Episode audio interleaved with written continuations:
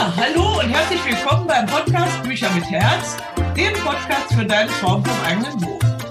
Ich bin Beate Forsbach und ich freue mich sehr, dass du hier bist.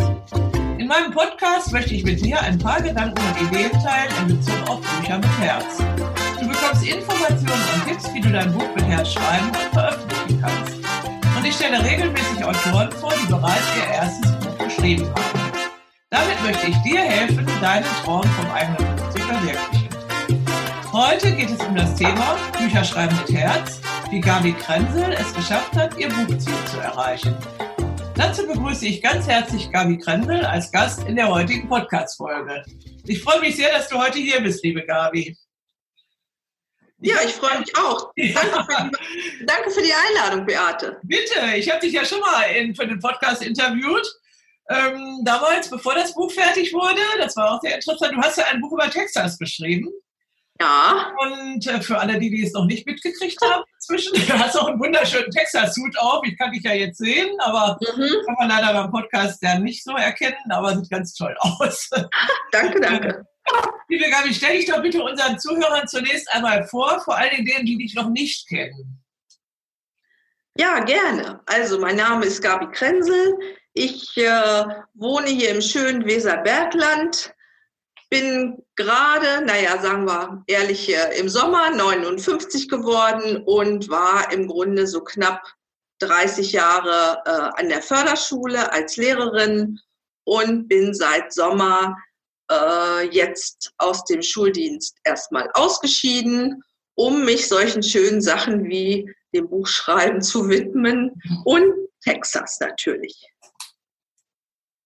Ah ja, ähm, ich bin ja auch, wir sind beide am gleichen Tag umgezogen, am 24. Juli war das ganz genau und ich bin ja jetzt in Bamberg, habe aber vorher auch Bemann gewohnt und da warst du mit deinem Mann bei mir im Juli, Anfang Juli war das und äh, um mir das fertige Manuskript für dein Texas-Buch abzugeben und wir haben auch den Verlassvertrag beschlossen, das heißt, du hast den unterschrieben.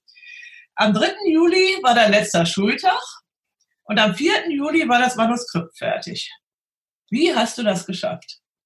Ja, Beate, im Rückblick äh, frage ich mich das manchmal auch, wie ich das geschafft habe, weil wir ja wirklich, du hast das ja so ein bisschen verfolgt, äh, richtig was zu tun hatten. Als ich anfing mit dem Buch, da wusste ich nicht, was noch an Arbeit so auf mich zukam, weil das alles gar nicht so geplant war.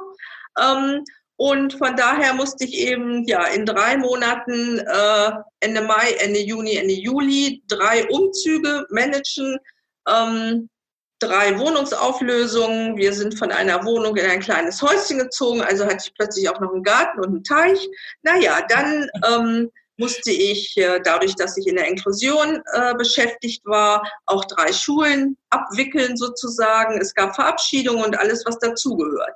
Und deshalb war es schon eine ganze Menge. Ähm, und wichtig, dass ich das äh, Buch beende, weil ich mir damals, als wir, als ich angefangen habe mit dem Buch, ähm, wollte ich gerne ein bestimmtes Datum haben, was so einen Symbolcharakter für mich hat. Und das war in diesem Fall der 4. Juli. Natürlich ähm, nicht nur Insider wissen, dass der 4. Juli ja der Unabhängigkeitstag in Amerika ist. Das war ein Grund und deshalb fand ich es so passend. Und der zweite Grund war aber auch, dass äh, ein mir sehr lieber Mensch äh, vorletztes Jahr verstarb und der am der gar nicht letztes Jahr verstarb und der am 4. Juli seinen ersten Todestag hatte. Und äh, der hat mich immer sehr ermutigt und unterstützt. Und dann dachte ich, irgendwie ist das eine schöne Sache und eine kleine Reminiszenz auch an ihn. Ja, das war ja auch was besonders Schönes. Also man braucht schon so ein Datum, Viele wollen ja jetzt Weihnachten ihr erstes Buch haben. Das äh, hasse ich inzwischen, muss ich sagen. Obwohl, jetzt habe ich wieder eins fertig gekriegt, äh, gestern oder heute Nacht noch. Ähm, aber äh, so ein äh, persönliches Datum ist eigentlich viel besser, ne? weil mhm. diese Person, dieser Mann, der, äh, an den du gedacht hast und der dich auch so motiviert hat zu dem Buch, das war ja eine richtig tolle persönliche Motivation, auch das Buch da fertig zu kriegen. Ne? Ja, ja, absolut. Und erlebt. Ich habe auch immer kleine, das ist, also es hat mir auch noch geholfen, so kleine Post-its überall. Mein Texas-Buch fertig, 4. Juli. Das hing dann überall am Spiegel und irgendwann an der Wand und an meinem Schrank. Und immer wenn ich vorbeiging, dann sah ich das Datum und ich denke auch, mein Unterbewusstsein konnte sich so ein bisschen darauf einstellen. Und ähm, ja, das war das eine. Und natürlich aber auch, ähm, entgegen meiner sonstigen Natur war ich sehr, also sehr diszipliniert in Bezug auf Kalenderplanung mhm. und habe wirklich auch äh, mir gerade zum Schluss, als ich merkte, oh, das ist ja doch noch ein bisschen an Arbeit und ich habe noch so viel neben, dass ich dann geguckt habe, ähm, für mich blieben ja in dem Buch die Städte übrig. Wer das, wer mal reinschaut, der weiß dann auch, was ich meine. Und diese, diese 16 Städte, die hatte ich dann wirklich auch mit kleinen Post-its an, der, an meiner Wand und habe genau auf meinen Kalender geschrieben, wann welche Stadt dran ist und so ausgetennt hat, wie lange ich wohl brauche. Und deshalb ist es perfekt hingekommen. Ja, das ist natürlich toll mit den Post-its. Ich habe jetzt gerade ein tolles Buch fertiggestellt Miracle Morning für Autoren. Mhm. Du hast mitgekriegt, wie ich vorher Jahr um die Lizenz geschrieben habe. Von Helen Elrod ist das eben. Und das ist das ja. Buch, das am letzten Wochenende äh, fertig gemacht Da steht also auch das drin. Visualisiere das. Stell es dir vor. Ähm, das heißt, nicht nur irgendwie im Kopf behalten, sondern überall in der Wohnung waren deine Post-its verteilt sozusagen. Mhm. Der Juli-Buch fertig. Das muss ich noch machen, das muss ich noch machen, das muss ich noch machen. Und das Schöne ist ja, wenn man diese Klebezettel dann abnehmen kann und die dann schon erledigt hat. Ne? Ja. Und das dann ja weniger wird. Das motiviert ja auch unglaublich. Ne? Absolut. Und wie gesagt, ich dieser 4. Juli, das war mir so wichtig, ich, zumal ich eben auch wusste, danach, wie du ja schon erzählt hast, ziehe ich um. Und wir sind nicht nur einen Tag, sondern drei Tage umgezogen in den heißesten äh, Tagen des ja. Jahres. Also ähm, von daher wollte ich das halt auch wirklich fertig haben, um dann den Kopf auch äh, ja, klar zu kriegen für die anderen Dinge, die dann anstanden dass das Buch nicht noch auf den Umzug mit musste, sozusagen. Genau, genau, genau. Also das unfertige Buch, das Buch musst du schon mit auf den Umzug. Ja, genau. Das ist ja fertig. Gabi, wir haben, wir beide haben ja vorher schon so ein bisschen geguckt und da hast du gesagt, ach, dieser Tag ist total toll. Ich äh, habe heute meinen letzten Arbeitstag, morgen fangen meine Ferien an, Weihnachtsferien und eigentlich hatte ich so ein bisschen gar keine Lust mehr, heute Nachmittag auch noch mal wieder mit äh, was zu machen. Aber ich freue mich jetzt total, weil du hast ganz auch was Persönliches, warum das gerade an diesem Tag so schön wäre, dass wir dieses Interview halten. Stimmt. Das ähm ja, das ist eine ganz nette Geschichte gewesen. Und zwar habe ich genau heute vor zwei Jahren ähm, das erste Mal Kontakt äh, aufgenommen zu dir.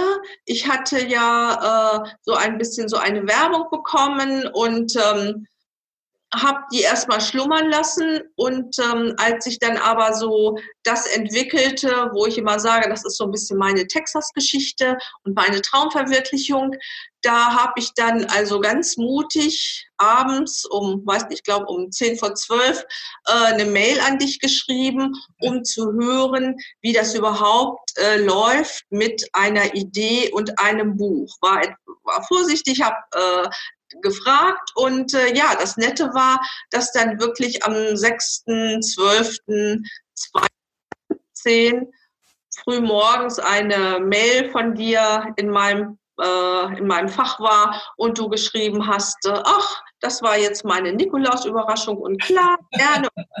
Ich habe mich so gefreut, dass ich gedacht habe, hey, das ist ein gutes Zeichen, jetzt gehen wir da mal ein bisschen weiter. Wie bist du denn überhaupt auf mich gekommen damals? Ja, das, auch das ist irgendwie eine zufällige Geschichte. Ähm, ich bekam irgendwann mal eine Werbemail von Amazon, wo äh, annonciert wurde, schreiben Sie Ihr Buch mit Herz. Und ich dachte, hm, naja, eigentlich willst du kein Buch schreiben, aber auch guckst du mal rein. Und ähm, weil mich dieses mit Herz so angesprochen hatte und ich damals irgendwie dachte, wie kann man es anders schreiben als mit Herz? Ich meine, wahrscheinlich geht es, aber für mich ginge es nicht. Und äh, deshalb habe ich dann mal da reingeklickt, was da angeboten wurde und dann las ich aber, ähm, werden Sie, nee, werden Sie mit Ihrem Buch zum Experten, glaube ich. Und da ich ja damals in der Schule war und die Umsetzung der Inklusion nicht gerade prall finde hier in Deutschland, habe ich gedacht, na, das möchtest du ja überhaupt nicht. aber gelöscht. sondern sie blieb eben auf meinem Mailkonto, aus welchem Grund auch immer, und äh, rutschte dann nach. Kennen wir ja jetzt inzwischen. ja, ne, jetzt wissen wir den Grund. Damals wusste ich das nicht. Aber als es dann klar war, dass das dass es ein Buch werden würde, habe ich mich halt an diese Mail wieder erinnert und dann, wie gesagt, an dich geschrieben und mal nachgefragt, ob man denn auch ohne Business-Experte ein Buch schreiben kann über ein Herzensthema. Und das hast du ja dann in ausreichender Form beantwortet. ja, und dann hast du dich, glaube ich, damals angemeldet für mein Seminar auf Fehmarn, das Autorenseminar, der Traum vom eigenen Buch. Ja. Und das war es eigentlich, glaube ich, erstmal mit dieser, ähm, also ich ahnte da ja noch gar nicht, was auf mich zukommen würde, glaube ich. Ne? Vielleicht erzählst du das auch mal, das war irgendwann im Februar dann, wo wir dann miteinander gesprochen haben. Genau, ich lag ganz krank auf dem Sofa, hatte mir irgendwie eine Grippe eingefangen und plötzlich klingelte das Telefon und dann warst du dran und ich war vollkommen perplex, wie gesagt, halb krank und dachte, du liebe Güte, äh, was musst du denn da jetzt erzählen? Naja, und ähm, du hast dann aber so ein bisschen nachgefragt und sagtest, du wolltest äh, die eventuell zukünftigen Autoren dann auch gerne mal kennenlernen und hast mich dann nach dem Thema gefragt und äh, ich habe das schon manchmal erzählt. Ich habe dann versucht, so ein bisschen erstmal abzulenken davon, weil ich mich gar nicht getraut habe, äh, mein Thema äh, mitzuteilen, aber es blieb mir dann nichts anderes übrig. Wir sind ja beide Lehrerinnen und irgendwann muss man dann mal raus mit der Sprache, wenn der Lehrer fragt. Ähm, so ging es ja meinen Schülern auch. Naja, und dann habe ich erzählt, dass es eben das Texas so mein Herzensthema ist und ähm, das ich erinnere das noch so gut. Es war ein Moment still und dann hast du so gelacht. Und ich dachte, du liebe Güte, warum lacht sie jetzt? Aber es war ein freundliches Lachen und dann hast du mich ja aufgeklärt über deine Kontakte, die du ja. bereits nach Texas hattest mit dem Yuzuke, der ja schon ein oder von dem du ein Buch verlegt hattest und dann deine Mentorin, die auch aus Texas kommt. Inzwischen weiß ich, dass es Dr. René Moore ist. Das wusste ich ja damals nicht. Und ja, also und dann war ich wieder bestätigt.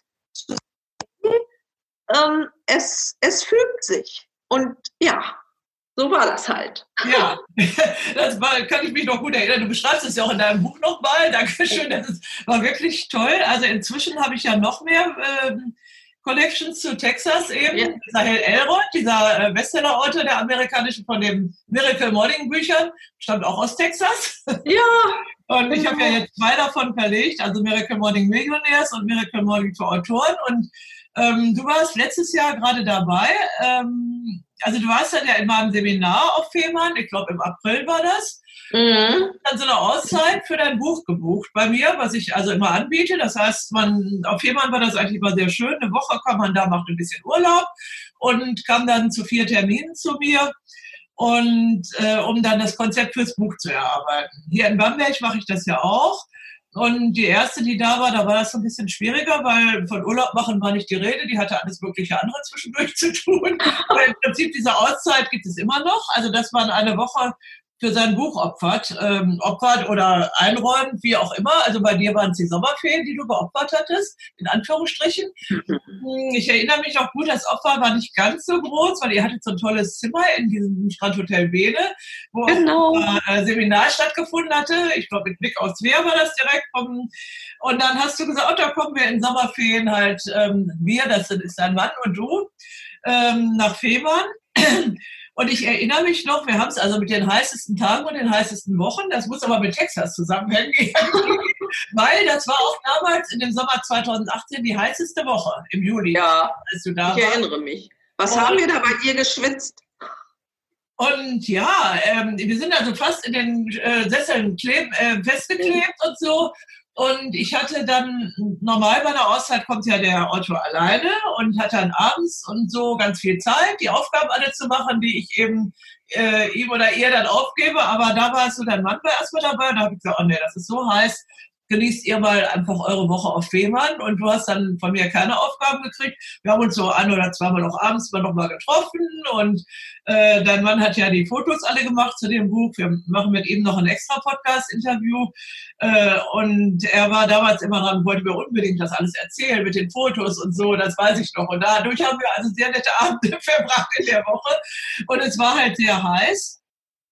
Das weiß ich noch. Und dann ähm, was ich noch bei der Terminvereinbarung dann äh, irgendwie hatte ich mitgekriegt, du hast da Geburtstag, du wirst da 58 war das halt dieser Tag. Und da habe ich gesagt, wollen wir denn da Coaching machen an dem Tag? Doch, hast du gesagt, das willst du ganz bestimmt. Kannst du da noch mal was zu sagen, warum du das wolltest? Ähm, ja, ich, ich weiß, dass in dieser Woche, abgesehen davon, dass es so heiß war, ich mich auf diesem, äh, in diesem Fehmarn und diesem Hotel und mit diesem ganzen Ambiente so wohl gefühlt habe. meine, das wusste ich vorher nicht, wie schön es wird, aber es war ja eine fantastische Woche. Und ich hatte äh, für mich so gedacht, dieser Geburtstag mit, äh, der Tag ist so der, der letzte meiner Auszeit in dieser Woche am 29. Oh, wollte ich gar nicht erzählen, aber gut. Am 29. Entschuldigung, am 29. sind wir wieder nach Hause gefahren und ich dachte, hey, was ist das für ein, für ein schöner Abschluss einer tollen Woche und gleichzeitig noch ein grandioser Start in, ins neue Lebensjahr. Ja. Und würdiger und, und äh, intensiver und inspirierender kann man so einen Geburtstag äh, gar nicht verbringen. Und letztendlich ich ja recht. ja, ja. Und ich hatte dir was geschenkt, was mich also auch all die Jahre begleitet. Also von Luise Hey, diese, dieses Büchlein, du kannst es. Genau, äh, genau das hatte mir, als ich meinen Verlag gegründet habe, damals jemand gesagt, sie schaffen das. Und dann ähm, habe ich daraus gemacht, du, kann, du schaffst es und du kannst es. Und dieses Büchlein von Luise Hay ist wie so eine kleine Bibel eigentlich für mich ge geworden. Und ähm, ich habe also ja ähm, mit der 58 nur mal erklärt, ich habe darin erfahren, dass Luise Hay meine die heute mein Vorbild ist, mein großes Vorbild, die amerikanische Selbsthilfeautorin, mit 58 ihren Verlag gegründet hat das war zu dem Zeitpunkt schon über 30 Jahre her. Sie ist also vor zwei Jahren mit fast 91 gestorben. Aber Hay House, ihr Verlag, ist inzwischen der größte Selbsthilfeverlag in Amerika, glaube ich. Und die, mhm. das hat sie mit 58 begonnen. Und da habe ich dann gedacht, wann, oh, wie alt war ich, als ich meinen Verlag gegründet habe. Ich war auch 58. Ich kannte da Luise Hay eigentlich nicht. Es war mir nicht bewusst. Es ist dann mir durch dieses Buch klar geworden. Und das habe ich dir dann zu deinem 58. Geburtstag geschenkt. Und irgendwie ist das auch so ein bisschen dieses, ach ja, ich fange auch mit 58 was Neues an. Du bist Autorin geworden. Genau, genau, genau. Und das hat mir so viel Mut gemacht, weil ich dachte, du liebe Güte, eigentlich mit 58 ähm, hört sich schon so ein bisschen alt an, aber nein, ich konnte da noch mal so richtig durchstarten und ähm, ja, mit, mit äh, einem ganz neuen Lebensgefühl, was ich total schön fand und äh, was mir auch, ähm, also selbst hier die Karten und das Büchlein, dieses, diese Ermutigung, ich weiß nicht, ob es allen so geht, aber so die Generation in der ich nun so zu Hause bin, sage ich mal, die wurde ja nur selten sehr, sehr ermutigt. Jedenfalls äh, eher musste man so ein bisschen, naja, habe ich brav sein oder man hat eben geguckt, dass man irgendwo gut durchkam, aber eine große Ermutigung so. Also ich habe mal ein bisschen rumgefragt in meinen Freundinnen und Bekanntenkreis. So viel gab es da nicht. Und deshalb fand ich schön, weil man dann ein, ein sicheres Gefühl dafür bekam. Und ich habe hier die, deine Luise Hay-Karten immer stehen. Und immer wenn ich das Gefühl habe, es kommt so ein bisschen was Neues, dann ziehe ich eine Karte und gucke, äh, was sie mir zu sagen hat. Ah. Ja, ja, das ist also diese die Verbindung ne, mit dem 58. Ja. 58. Geburtstag und so, das finde ich also auch ganz schön. Und ähm, ja, ich habe ja jetzt äh, mit großer Freude also erstmal miterlebt, wie dein Buch entstanden ist. Also du hast dann vielleicht zur Erklärung, wie das bei mir läuft, halt so eine Begleitung gebucht, so eine Schreibbegleitung für sechs Monate und die haben wir dann nochmal verlängert. Ähm, wobei ich also gar nicht damit gerechnet hatte, dass tatsächlich während dieses letzten Schuljahres, dass du hattest, das Buch fertig werden würde. Aber deine Zielsetzung mit dem 3. Juli und dem 4., also mit dem 4. Juli war so sicher, dass es tatsächlich geklappt hat. Das finde mhm. ich also auch ganz faszinierend und das ist eigentlich das, was ich auch heute in dem Interview für unsere Zuhörer einfach überbringen will. Wenn du wirklich ein, ein gutes Ziel hast und ganz fest dahinter stehst und, es auch aus persönlichen Gründen willst, nicht nur weil Weihnachten ist oder weil ich irgendwie 50 werde oder so, sondern weil dieser 4. Juli war für dich eben in zweierlei Hinsicht ein ganz wichtiger Tag und dann kann man das schaffen. Also egal wie groß die Belastung ist dabei. Das hat mich also sehr fasziniert bei dir in, in dieser Zusammenarbeit in dem Jahr. Und äh, wenn man das Buch liest, wir kommen jetzt also auch zu deinem Texas-Buch mal, dann kann man aber auch viel darin lesen, wie das eigentlich kommt. Weil du hast dich ja 25 Jahre lang mit Texas beschäftigt. Ihr seid dahin gereist, ganz viel. Du schreibst über diese Liebe zu Texas. Und ich lese jedenfalls daraus auch so ein bisschen hm, dein Lebenskonzept, wieso du das auch jetzt schaffen konntest mit diesem Buch. Kannst du das mal den Zuhörern so ein bisschen erklären, was so dieses das eigentliche ist jetzt, was du so mit Texas Size benennst oder ähm, Texas Feeling oder so, was, was eigentlich dieses Buch vermittelt und was du auch eben äh, gehabt hast und zum Ausdruck gebracht hast. Ja, ich, ähm, für mich war ähm, Texas oder Amerika als Jugendliche immer so ein Fernziel. Und Amerika, das hörte sich so spannend an und nach Abenteuer. Und ähm, ich äh, kenne mich ja inzwischen schon ein bisschen besser, weil ich ja schon lange mit mir zusammenlebe. Und von daher kann ich jetzt zumindest ganz gut erklären, dass ich äh, schon innerlich halt immer so ein bisschen so eine Abenteurerin war und äh, auch immer mal Dinge machen wollte, die eben nicht so, ich sage jetzt mal in Anführungszeichen, normal waren. Aber irgendwie die Zeiten waren nicht so habe ich mich da manchmal so ein bisschen weggebeamt und weggeträumt. Und ähm, Amerika war für mich immer ein ganz, ganz großer Wunsch, dort mal hinzukommen. Ich war da inspiriert auch von einigen Büchern und dachte, oh, Amerika, das hört sich so nach Freiheit an. Und das ist äh, immer noch das Thema Freiheit, obwohl sich die Zeiten jetzt doch ein bisschen geändert haben, wie wir ja alle wissen. Aber trotzdem, für mich war das immer meine persönliche Freiheit, ähm, die ich aber dann erst sehr viel später ähm, ausleben konnte. Als ich äh, Teenie war, wusste ich nicht, dass es meine Freiheit mal werden würde, in Anführungszeichen. Aber als ich dann das erste Mal drüben war und dann halt immer wieder, das ist sicherlich das, äh, was ich nochmal dazu sagen wollte, ist, ähm, dass es immer, wenn wir in Texas waren, ähm, wir hatten da so unseren, unseren Rhythmus. Wir waren so frei von Anforderungen. Natürlich, logisch, es waren Ferien, wir mussten nicht arbeiten. Ähm, aber ähm, ich, Mann, der nun wirklich ein großer Globetrotter ist, äh, sehr viel rumgereist in der Welt und komischerweise, man könnte ja sagen, na gut, zu den anderen Zeiten hast du auch nicht gearbeitet, dann muss das da genauso gewesen sein. Mhm. Nein. Nein, das Texas war immer meine Freiheit und diese Wildheit und, und die, diese, die Bewohner, die irgendwie so ein bisschen anders sind als der Rest der Amerikaner und so, das hat mich immer sehr fasziniert. Ja, toll. Ja. Und diese Faszination spürt man ja auch ganz stark in deinem Buch. Das, äh, das also hat mich auch total mitgezogen. Also ich, hab, du hast mir ja schon sowas geschenkt, so ein ähm, kleines Gläschen mit Sand aus Gelveston, hieß das, ne? Genau, Sand. ja. Und mit einem Penny drin für die erste Texas-Reise. Und da habe ich gesagt, naja, nett, aber ich habe eine Berner Sennenhündin, ich will, will bestimmt nicht nach Texas. Ne? Also das geht gar nicht. Und äh, aber nachdem ich das alles gehört habe, was du da geschrieben hast und wie du das beschrieben hast, habe ich gedacht, ja, äh, also möglicherweise doch. also du hast gesagt mit René, also das kommt ja dazu, meine Mentorin, die hatte ich ja damals gerade kennengelernt, als ich dich kennenlernte und ich, ich arbeite also seit der Zeit oder ein bisschen länger schon mit ihr. Ähm, hat also auch diese spezielle Texas-Energie, muss man sagen, ne, die, die du da beschreibst. Und das hat dazu geführt, dass du also jetzt auch schon zweimal im Workshop bei ihr warst und auch ein äh, so ein 1 zu 1 Coaching bei ihr jetzt gemacht hast, ein Sohn of Genius heißt es ja. Ähm, das heißt, diese Energie, die verbindet uns also offensichtlich. Und du hast dann mal gesagt, ich sehe uns schon alle zusammen nach Texas fliegen. Ja, das wäre doch. Das, glaube ich, ist das, ähm, was ganz wichtig ist, was auch bei dem Hell Elrod bei ist, bei dem Miracle Morning. Ich muss das jetzt dabei erwähnen, weil ich habe das Buch gerade fertig gemacht.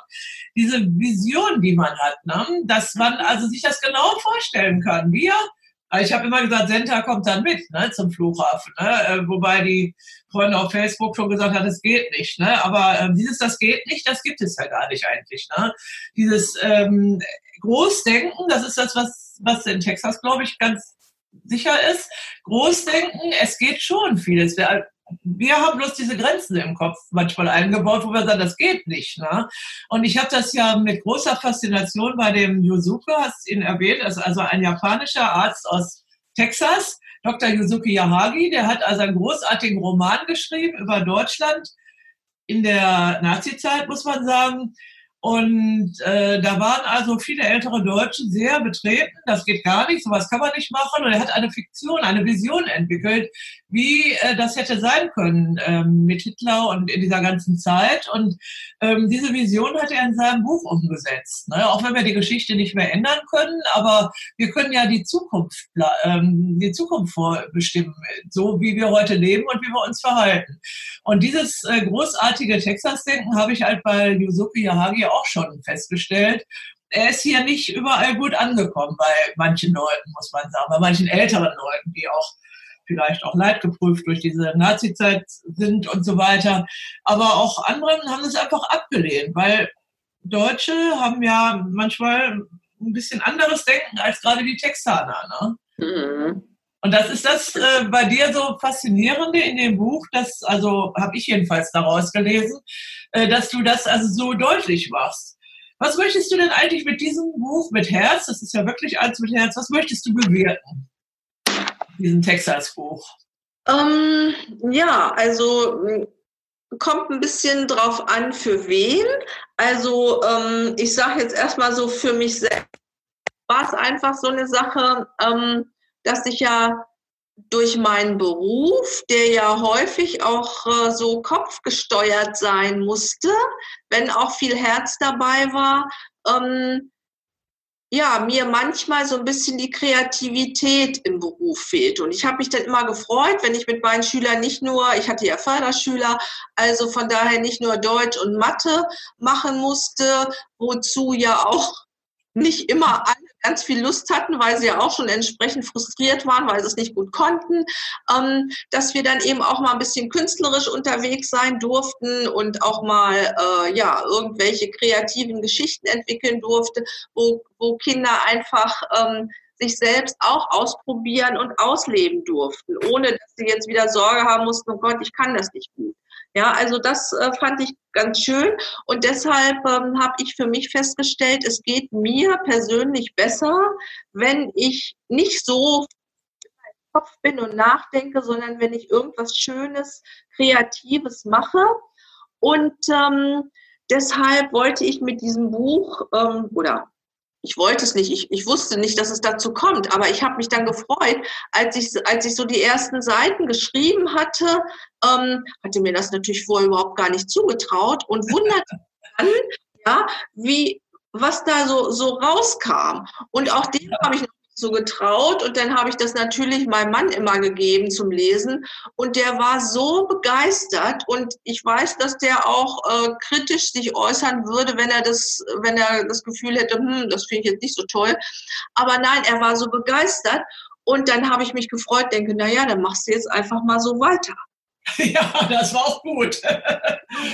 Das heißt, dein Mann hat also eine ganz starke Rolle gespielt, auch bei, bei der Entstehung des Buches. Ne? Ja. Da kriegt ja. gleich noch ein eigenes, äh, ein, noch ein ähm, eigenes Interview, weil ja. einerseits hat er ja Fotos beigesteuert und auch also genau. das Kalender gemacht, aber ich glaube, er hat auch eine ganz starke Funktion gehabt, dich zu unterstützen bei dieser Entstehung des Buches. Ne? Ja, ja, absolut. Also er ist immer, er ist ein sehr ähm, unterstützender Mensch und, und freut sich immer, wenn er dann da auch seinen Teil zu beitragen kann. Mhm. Und dadurch, dass wir halt sehr unterschiedlich sind, er eher so ein bisschen der ruhige und ich bin dann schon schneller mal ein bisschen Stotterer, sage ich mal so, obwohl er das auch sein kann, dann ähm, war das eine ganz gute Kombi. Und ich fand es halt auch ganz schön, ähm, ich weiß nicht, ob ich schon erwähnt habe, wir sind ja 25, oder du hast es, glaube ich, getan, äh, 25 Jahre nach Texas gefahren und ähm, das war so ein bisschen ja so wie, wie Silberhochzeit. Ne? Mhm. Weil wir hatten selbst auch Silberhochzeit und unsere Freunde in Texas und dann dachte ich, irgendwie sowas Greifbares. Ähm, vielleicht kann man es besser verstehen. Ähm, in der Schule merkt man immer, also ich meine, natürlich merkt man an der Entwicklung der Kinder, was ich, aber so richtig greifbar ist das ja nicht, was man erreicht als Lehrer. Ja? Und dieses Buch jetzt, das war einfach für mich mal sowas, so ein ganz schönes Projekt, wo wirklich auch richtig was überbleibt, wo mein Name draufsteht, wo ich sage, hey, das habe ich geschrieben von Anfang bis Ende und äh, sind, wie gesagt, von meinem Mann. Aber ja, das, das war sowas, ein bisschen was, was Bleibendes. Ja, das ist ja was, was viele Menschen auch brauchen und suchen, ne? wenn gerade ja. aus dem Beruf rausgeht und dann da nichts mehr so hat. Äh, genau. Rentner werden ist ja eigentlich auch äh, blöd, eigentlich, sag ich mal. Ja, Man lebt weiter. Ne? Und ja. ähm, du hast also jetzt dieses Buch geschaffen. Und äh, ich weiß, dass du aber auch mit dem Buch einerseits für dich hattest eine ganz wichtige Funktion, aber du hast ja eine Zielgruppe, die also nicht unbedingt in Deutschland ist, sondern eigentlich eher in Texas. Ne? Das ja. Wie viele Millionen waren das noch? Ähm, also ich also ich habe das ja als als Geschenk gesehen ähm, zur Silberhochzeit mit Texas. Also mein Geschenk an dieses Land, an die Leute, weil wir eben da 25 Jahre ähm, so wunderbare Zeiten immer hatten und ich mich da wirklich, ich setzte den Fuß auf texanisches Land und ich fühlte mich zu Hause. Und wie gesagt, das habe ich in keinem anderen Land äh, der Welt, ich meine, ich war nun nicht in allen, aber schon, ich bin schon gut rumgekommen, habe ich das so empfunden. Und Texas war immer so eine, wie so eine zweite Heimat und ich komme nach Hause und ich finde das toll. Und ich wollte ganz gern dadurch, dass wir so gute Zeiten da hatten und ich mich da immer so wohl gefühlt habe, wollte ich halt gerne auch was zurückgeben. Und du kennst die, inzwischen diesen Spruch, ich würde mich so freuen.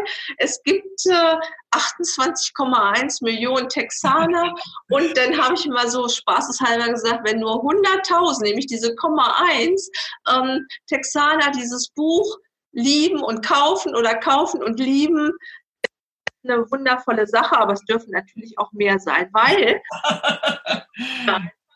dass sie sich ähm, dieses Buch ist so wie ich und äh, ich bin so begeistert. Und dieses Buch ähm, ist so voller begeisterter Geschichten über Texas und über die Leute und was wir da erlebt haben. Und deshalb ho hoffe ich einfach, dass die sich da auch so drüber freuen, weil es ja eben nicht von, von einer Texanerin ist, sondern von Deutschen, die aber ihr Land so cool findet. Und, ja, äh, das ist ganz toll, ja. Jetzt sag mal, ähm, ich habe gestern äh, mit jemand gesprochen, die wollte eigentlich die Bücher kaufen. Dann sagst du, nee, nee, äh, ich brauche das auf Englisch. Ähm, ich nehme an, die Texaner können auch nicht alle Deutsch und können dein Buch auf Deutsch lesen. Wie stellt dir das denn vor, wie das jetzt weitergeht mit dem Buch? Also wir müssen dazu sagen, dein Buch ist erschienen inzwischen. Mhm. Äh, ihr wart hier in Bamberg am 14. November, bei der, äh, beim, als ich meinen Verlag vorgestellt habe. Und da haben wir an dem Tag das Buch vorgestellt. Und äh, das äh, war also eine sehr schöne Sache. Dein Mann hat die Bilder dazu mit seinem Kalender vorgestellt. Und das war ja eigentlich erstmal der Anfangspunkt. Also ähm, inzwischen ist es also auch im Buchhandel äh, überall erhältlich, das Buch. Und wie soll es denn jetzt weitergehen damit?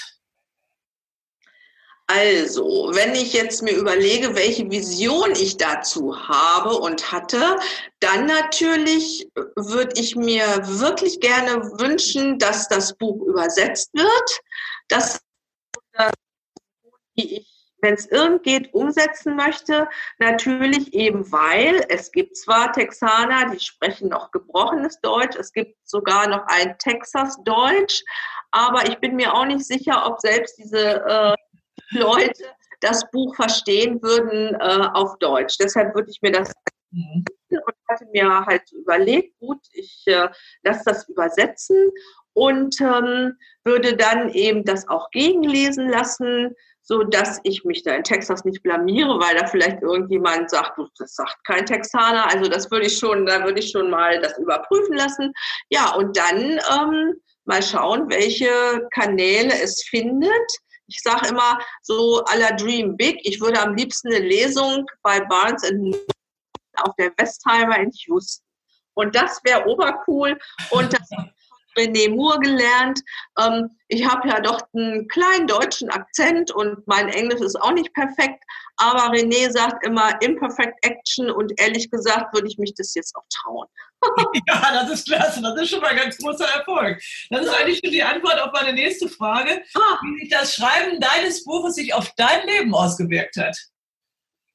Also es hat sich unglaublich ausgewirkt. Zum einen, ähm, dass gewisse Selbstzweifel bezüglich einer Sache, oh, das kannst du nicht, das hast du ja noch nie gemacht, dass sich das ähm, ein bisschen relativiert hat, dahingehend, dass ich gedacht habe, Mensch, du hast es zwar noch nie gemacht, aber ehrlich gesagt, ich lese da jetzt manchmal drin und denke, oh, schön geworden, finde ich schön. Könnte ich nicht besser, könnte ich nicht anders, ist genau so, wie ich es gemacht habe. Ja, und da bin ich aber, also ich bin da sehr ähm, sehr angetan, einfach weil ich diese Freude natürlich, die ich da beim Schreiben hatte, die, die ist ja in mir. Und dann lese ich das und, und komme wieder in diese texanische Energie ähm, und äh, habe dann gute Laune und denke, Mensch, ich bin ganz dankbar, was, was durften wir da, was durfte ich da alles, äh, alles erleben.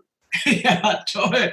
Gab es denn noch irgendwelche Klippen beim Bücherschreiben, die du überwunden hast, mit vielleicht auch mit meiner Hilfe? Ich weiß nicht, wir haben ja zusammengearbeitet in den Monaten. Ja. Das alles so mit Freude und leicht und easy. Also ich muss sagen, die, ja, die Schreiberei, äh, nenne ich das jetzt mal ein bisschen despektierlich, die fiel mir relativ leicht. Mhm. Ähm, das hat mich zwar gewundert, aber gefreut.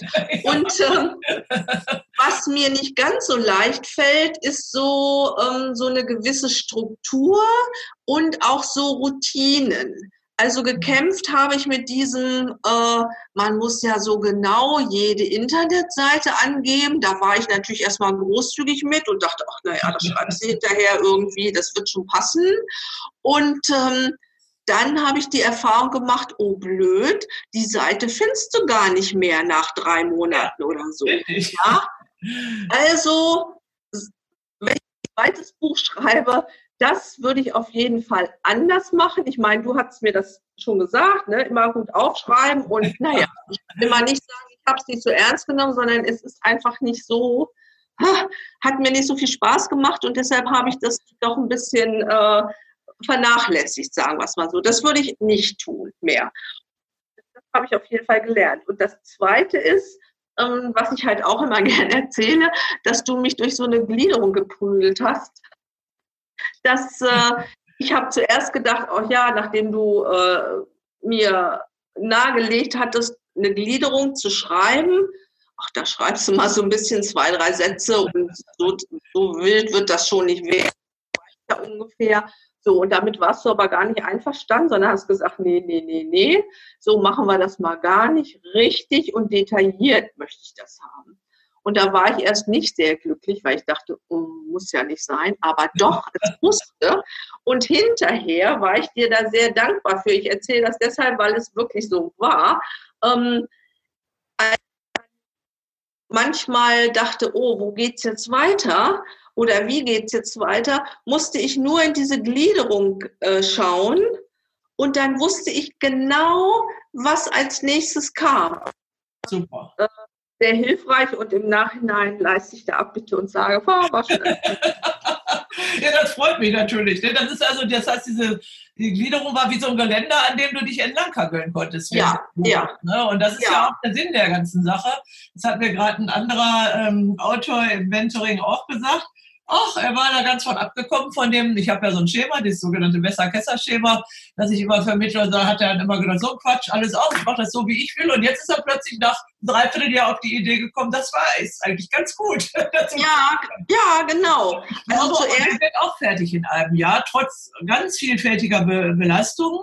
Und ich glaube, dass das also wirklich ähm, das Geheimnis ist auch dass man auch tatsächlich, äh, wenn man das so strukturiert, in der Zeit fertig werden kann.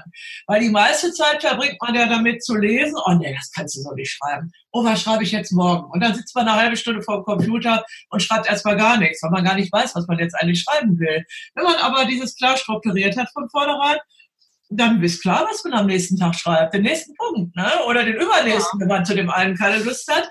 So lange, das war bei dir ja so, diese, du hattest dir diese Städte bis zum Schluss aufbewahrt. Ja. Das war relativ einfach, glaube ich, für dich, die Städte zu schreiben. Und das hat dann nachher auch geklappt in dieser letzten Phase der Schule, der Schulzeit, mhm. wo du dann wirklich großen Stress hattest und ach, jetzt mache ich doch mal eben Dallas und jetzt mache ich mal Austin und so. Ne? Also da hattest du auch ja, das hast du gemacht, da bin ich gar nicht schuld dran, als, als nee, nee. Thema für die Städte entwickelt. Äh, und dieses Schema war bei 16 Städten dasselbe. Und das ja. ist total hilfreich, weil jedes Mal musstest du diese Punkte abarbeiten für die jeweilige Stadt und, und dann waren kleinere Einheiten und dann hat man wieder was erreicht und ja, und mit einmal war das Buch fertig. Ja, ja, genau. Und ich finde das halt ganz schön, dass man so einen Wiedererkennungseffekt hat. Ich meine, da kommt mir natürlich auch meine Ausbildung und das Lehrersein, ne, das kam mir da schon ein bisschen ja. zugute auch. Einfach deshalb, weil ich ja auch so Unterrichtseinheiten, das auch immer so ein bisschen also ähnlich gleich ablaufen, dass die Schüler, zumindest unsere, auch so ein, wie so ein Ritual haben, was Sicherheit gibt oder gab. Und äh, für mich war das auch eine ganz gute Sache auch für den Leser, weil der weiß, aha, da ist bei den Städten immer der, die Überschrift und die und die und darauf kann ich mich dann verlassen und dann weiß ich auch, was kommt.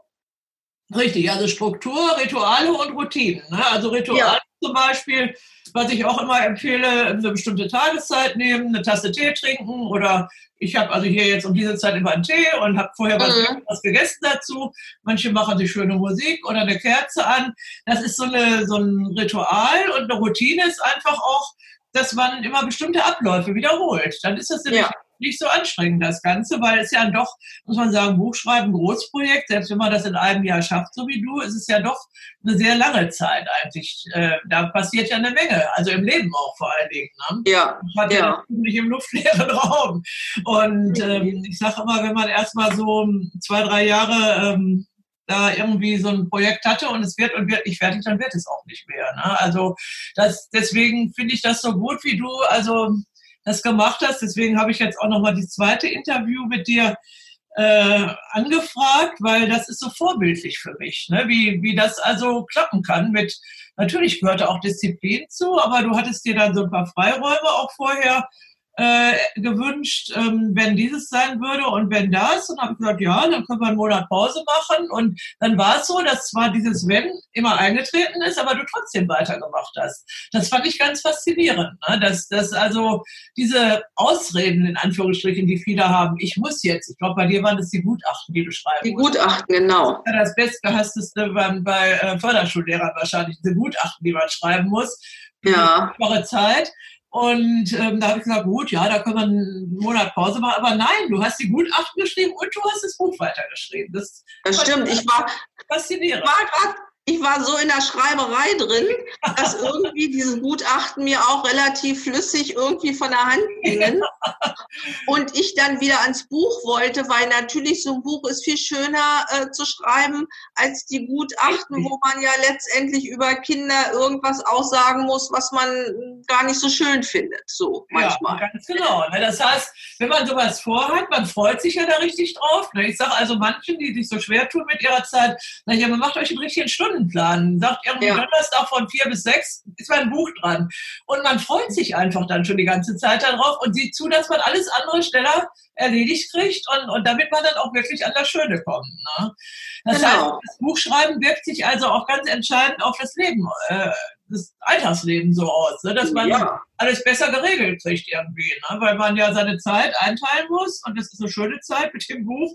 Naja, und jetzt die richtig aufregende Zeit geht ja erst los für dich jetzt. Ne? Wie, ja, allerdings. Äh, hast du schon Ideen, wie es weitergehen soll? Was du jetzt, du hast äh, erzählt vorhin, bevor wir anfingen, dass du schon mal in Buchhandlungen warst in der Stadt, wo du bist, in Hameln. Ähm, hast du da schon irgendeine Vorstellung, wie es jetzt weitergeht? Das Buch ist ja gerade erst erschienen. Ne? Ja, also ähm, ich dachte natürlich, ähm, oh, das Buch ist erschienen, dann mache ich jetzt mal gleich eine Lesung. So einfach geht es natürlich nicht. Gerade jetzt vor Weihnachten alles andere zu tun, da in diesen Buchhandlungen, als sich irgendwie äh, Erstautorin und dann eventuell noch eine Lesung zu kümmern. Das habe ich inzwischen. Aber was halt auch ganz schön ist, ähm, zum einen war ich ähm, in Buchhandlungen, die äh, die eine Buchhändlerin war total begeistert schon und hat mir wirklich eine gute Rückmeldung gegeben, sagte, Mensch, das lässt sich einfach so super lesen und ähm, nee, freut sie sich. Also sie hat da im Grunde auch so ein bisschen den Spirit of Texas. Äh, ja, das ist gut. Buch. Und ähm, die anderen waren interessiert. Da haben wir jetzt auch ein, ein Exemplar hingebracht. Und ich war auch bei der Zeitung. Und, gut. Ja, da waren wir auch und ich habe gesagt, hier, weil nämlich gerade bei uns in der Zeitung auch ein, ein großer Artikel über ein anderes Buch erschien mit einem Autor und dann habe ich einfach angerufen und gefragt, wie macht man das, was muss ich da tun, damit ich Artikel bekomme und habe dann äh, gleich ein Probeexemplar, ein Flyer von dir und meine neue Visitenkarte dahin. Ja und habe das abgegeben und dann sagt mir, oh, das ist ja richtig professionell. Dachte ich, ja, bisschen schon. super, und ähm, deshalb, also wie gesagt, jetzt vor Weihnachten glaube ich, ich dachte erst, oh, das ist eine super Zeit, aber eigentlich war es dafür doch fast ein bisschen spät, ähm, da noch großartig was zu inszenieren. Ähm, aber nichtsdestotrotz, ich habe jetzt schon mal die, den einen oder anderen Kontakt noch aufgenommen und zwar die eine Buchhändlerin, ähm, die äh, ja auch wissen wollte, wie das sonst so läuft, ja, die hat mich nämlich auf die ähm, auf eine äh, Organisation aufmerksam gemacht, die hier im, im Schaumburger Land ist, nämlich die Deutsch-Amerikanische Gesellschaft. Ja. Ähm, und den Vorsitzenden habe ich heute Morgen erst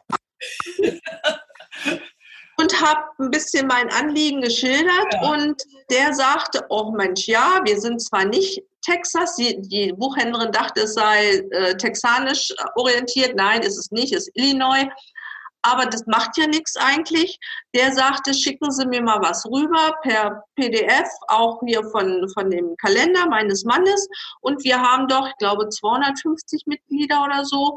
Und da werde ich zumindest mal ein bisschen was äh, losschicken und wer weiß, welche Resonanz ist. Toll. Na? Ja, und ich möchte allerhand jetzt bewirkt in der Zeit, ne?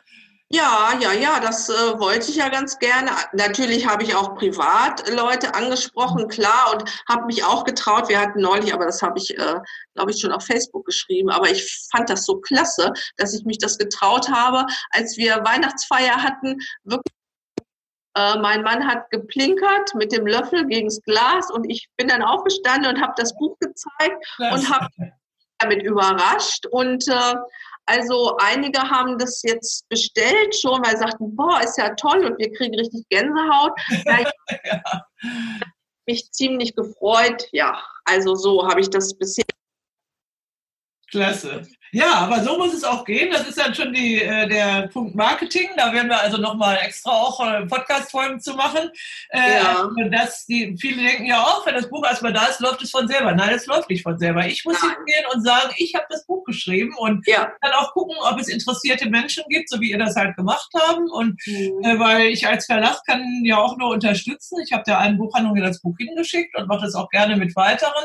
Aber diese Verbindungen schaffen, das, das kann nur der Autor selber selber machen, so wie du das machst. Das ist eben ganz toll. Und, und dann auch den Mut zu haben, hinzugehen und sagen, ja, ich, ich bin zwar Erstautorin, hast du gesagt, so eine kleine. Nein, du bist keine kleine, du bist eine Autorin, die ihr erstes Buch geschrieben hat. Das genau. sage ich immer wieder. Ich arbeite ja viel mit Erstautoren, eben in meinem Autorenmentoring. Aber jeder, äh, auch Goethe hat mal sein erstes Buch geschrieben, ne? oder Thomas Mann. Jeder war mal Erstautor und äh, ja. niemand weiß, was daraus wird. Und äh, ein Buch zu schreiben an sich ist ja schon eine riesige Leistung, überhaupt so ein Projekt fertig zu bekommen. Ne? Das mhm. gibt ja, also ich weiß nicht, wahrscheinlich Hunderttausende im Jahr, die oder Hunderttausende im Jahr, die das möchten. Und ähm, es erscheinen 80.000 Bücher in Deutschland im Jahr. Ähm, das sind die, die das geschafft haben. Ne? Und äh, ich weiß nicht, wie groß die Dunkelziffer sind von all denen, die schon mal ein Buch schreiben wollten. Aber dieses, diesen äh, Schritt von dem Wollen zum Tun, der ist ja, glaube ich, ganz entscheidend. Und ich glaube, das ist auch diese Texas-Mentalität. Ne? Das ist das, was ich also auch bei dem Yosuke erlebt habe, bei der René Moore, die das auch immer sagt. Ähm, die Deutschen, die sagen, ach was, die hat ein Buch geschrieben. Boah, nee, das könnte ich nicht. Ne? Und die Amerikaner sagen, wie hast du das denn gemacht? Das möchte ich auch. Und das mhm. ist der Unterschied. Ne? Und ja. einfach tun und dieses Imperfect Action finde ich also auch gut. Also das mache ich ja auch mit meinem Podcast. Ich bin sicherlich kein Experte für Podcasts, aber es läuft irgendwie gut und nett und man macht es einfach und ähm, ja, und im Laufe der Zeit merkt man dann schon, was dann wichtig ist und was nicht so wichtig ist. Ne? Und insofern ist das also eine wunderbare Entwicklung und also wir entwickeln uns einfach jeden Tag weiter mit jedem Buch, mit jedem Interview, das wir machen. Und ich wollte jetzt zum Schluss noch fragen, ähm, ich glaube, du hast irgend so ein Motto oder eine Lebensweisheit, die du unseren Zuhörern vielleicht noch denken könntest. Ähm, ja, gerne. Zum einen ähm, ist das sicherlich, dass ähm, wenn man etwas für sich gefunden hat, und sich darauf fokussiert. Zumindest habe ich das jetzt so gerade in den letzten Jahren, als ich dieses Fokussieren auch ein bisschen gelernt habe, weil ich normalerweise, ich sage immer, ich bin ein bisschen facettenreich, ich brauche immer mal hier ein bisschen was und da ein bisschen was und dann ist das wieder abgeschlossen, dann kommt was Neues. Ähm, es darf nicht langweilig. Ja. So, sonst räume ich hier immer die Möbel um und mein Mann findet das schrecklich. Dann findet er nichts mehr. Nein, genau, genau. Und deshalb brauche ich immer irgendwas, was mich ein bisschen fesselt und fasziniert. Und ähm, wie gesagt, durch gerade jetzt durch dieses Buch ähm, und wie sich das alles miteinander gefügt hat, so Puzzleteil für Puzzleteil, ähm, ist mir dieses Motto, ähm, warte mal, ich muss gerade überlegen, Follow your dreams, they know the way. Das ist dieses, dieses Motto, also wenn du deinen Träumen folgst und aber auch mit einer Absicht dahinter, du willst wirklich etwas, dann kommen plötzlich Leute in dein Leben, dann kriegst du Informationen, dann denkst du, huch, na, das ist ja komisch, aber toll. So, und dann kann man das so, ja, so, so verwenden und es, es wird immer ein, ein Stückchen, kommt mehr zu dem, zu dem Gesamtbild und hinterher ist es dann was, was komplett Fertiges und man wundert sich, wenn man dann so den Ablauf sieht, wie dann alles sich wirklich, ich muss es wiederholen, sich einfach gefügt hat. Mhm. Ja, also dass man dann wirklich, meine, man kann ja auch äh, sagen, es ist ein Zufall, aber auch Zufälle fallen einem zu und die fallen einem nicht ohne Grund zu. Ja. ja? Und ähm, das fand ich faszinierend zu beobachten, allein was ich vorhin erzählte, dass du ja. plötzlich sagtest, ja, und was, kein Mensch interessiert sich hier für Texas, wieso hat sie so viel Connections dazu? Ja, und ähm, man könnte es auch genauso sagen, das habe ich von einer ähm, Freundin vor langen Jahren, die mir mal sagte, dem Gehenden, das ist letztendlich so was äh, Übertragenes, dem Gehenden schiebt sich der Weg unter die Füße. Ja. Und das Gefühl hatte ich. Also ich bin losgegangen und habe gesagt, ich mache das jetzt, ich fange jetzt einfach mal an. Und schon kam eben alles so in mein Leben, was mich dann weitergetragen hat. Und zum Schluss, am 4. Juli, hatte ich dieses Manuskript fertig. Und das war eine Freude. Ich war stolz auf mich. So, normalerweise ne, ist man ja ein bisschen vorsichtiger, aber ich war richtig, richtig angetan, dachte, Mensch, das hast du wirklich gut hingekriegt. und am 14. November, das hatten wir ja vereinbart, ähm, weil es da bei euch auch gerade gut passte, habe ich hier diese Verlassvorstellung in Bamberg gemacht und es ja. war klar, ja, du kommst mit deinem Mann, da muss dein Buch fertig sein und ich, mhm. ich weiß noch gut, dieses Wochenende, ähm, ja, es ist möglich, das fertig zu kriegen bis dahin. Ähm, ich wollte es also unbedingt. Ich habe eine Druckerei, die per Express druckt innerhalb von zwei Tagen und hatte ausgerechnet, das muss dann am Montagmittag fertig sein, damit wir am Donnerstag das Buch auch mit Sicherheit da haben. Aber es war nicht am Montagmittag fertig, sondern meine Autorin äh, war ein bisschen krank und äh, dann brauchte ich erstmal die Zeit, ähm, mich mit dir zu beschäftigen. Und dann habe ich gesagt, naja, es ist schon noch möglich, wenn ich das auch Dienstag in die Druckerei schicke. Und äh, ja, wir haben es gemacht. Du warst so krank, dass ich also erst gar nicht dran geglaubt habe, dass du hier in Bamberg sein würdest. Aber Am Donnerstagabend war die Veranstaltung. Am Donnerstagvormittag kam das Buch mit der Post und am Donnerstagnachmittag kamst du mit deinem Mann. Also ähm, das ist wiederum der Glaube daran, das kann gehen. Das mhm. kann alles, ich habe es jetzt wieder erlebt. Ich habe also gerade die Schlussphase gehabt für, für einen Roman. Der wird, also, die hat also tatsächlich nächste Woche noch eine Lesung vor Weihnachten. Äh, ist auch schon alles ausverkauft und die ist sehr bekannt halt in ihrer Umgebung, die Autorin. Ähm, und ich hatte dieses Miracle Morning für Autoren auch noch sozusagen äh, zum Veröffentlichen da und habe dann am Freitag dem ähm, Schreiber des Geleitworts geschrieben, dem Lothar Seibert, und das hat also auf Anhieb geklappt mit dem Geleitwort. Jetzt musste ich aber dieses Geleitwort auf Englisch von dem Verlag in, äh, in New York noch genehmigen lassen. Und dann war am Freitag die Agentur, die das vermittelt hätte, da war der Mann nicht da, der kriegte ich eine E-Mail, nicht da. Also Freitag, Samstag, Sonntag, nix. Und dann habe ich dem am Montag geschrieben und habe ich gesagt, es ist vielleicht, klingt unwahrscheinlich, aber ich hätte es gerne bis Mittwoch. Und ähm, die Übersetzerin sollte die Druckfahnen durchgucken. Ich selber habe das Buch gesetzt am Wochenende und gesagt, ja, Donnerstag wäre ganz gut, aber Mittwoch wäre schon optimal. Und ich bin gestern fast umgefallen. Ähm, ich war noch beim Zahnarzt und als ich rauskam, war die, hatte die Übersetzerin alles durchgeguckt, die, diese Korrektur der Druckfahnen. Und ich hatte die Genehmigung aus New York, dass ich das so machen darf. Ah, habe ich mich dran gesetzt und, und das gibt einem so viel Energie, weil eigentlich hatte ich schon genug Arbeit an dem Tag, aber das hat mir so viel Energie gegeben, dass ich gesagt ja, und jetzt mache ich das auch fertig und du ist das Buch im Druck und das andere auch. Und ähm, das ist einfach so fantastisch, wenn man das erlebt. Ne? Das, ähm, und das ist, glaube ich, dieses mit dem Texas irgendwie, das habe ich, also wenn ich so vor zwei Jahren war ich ja mit dem Yosuke Yahagi, diesem Japaner aus Texas, äh, eben hier auch in Bamberg und der haben eine Lesung gemacht. Und irgendwie war das so toll. Ich wollte unbedingt, dass er nach Bamberg kommt. Und dann, das war so mein geheimer Wunsch, selber hier wieder zu wohnen. Und heute wohne ich hier. Und das sind so diese Sachen, die man erlebt. Ne? Genau. Und ich, äh, mir ist äh, als, als du das erzähltest, was man eben teilweise dann auch so für Geschenke bekommt, ja, wenn man sich dann da wirklich drauf fokussiert, wo man überhaupt gar nicht mit rechnet. Ja. Ähm, die Tatsache, muss ich nochmal schnell erwähnen, dass die wunderbare René Moore mir das Vorwort geschrieben hat. Ja. ja. Wo, ich denk, wo ich gedacht habe, oh, so eine Wahnsinnsfrau und ja, und plötzlich, ne, ja. ich so, ich meine, was ist das für ein Geschenk? Ja. Ja, und, äh, und äh, deshalb, das, irgendwie war das dann einfach, dass es sich so, eins griff ins andere. Und äh, was mir auch noch wichtig ist, dass ähm, ich vergesse das manchmal, aber eigentlich ist es mir sehr wichtig, ist, wenn man, ähm, so wie du das vorhin erzählt hattest hier mit Louise Hay und, und äh, du kannst es, ähm, wenn man solche Projekte vor sich hat, und die davon überzeugt ist und sie gerne auch beenden möchte, zufriedenstellend oder hochglücklich, wie auch immer, dann ähm, such, also sucht euch Leute, die euch unterstützen und erzählt, also ich habe das jedenfalls gemacht, ich habe es nicht jedem erzählt, weil wenn man zu Anfang vielleicht noch verunsichert ist damit, dann ähm, sage ich immer, dann kommen die ganzen Türmchenzerstörer, die dann sagen, okay, wie willst du das machen und meinst du, das kriegst du hin und so. Und sowas hätte ich nicht gut gebrauchen können zu Anfang.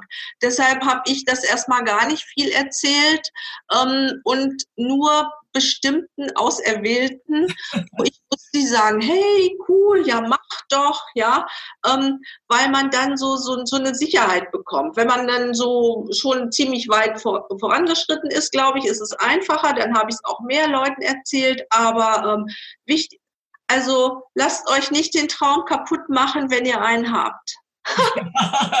Toll, das ist ein sehr schönes Schlusswort, Gabi.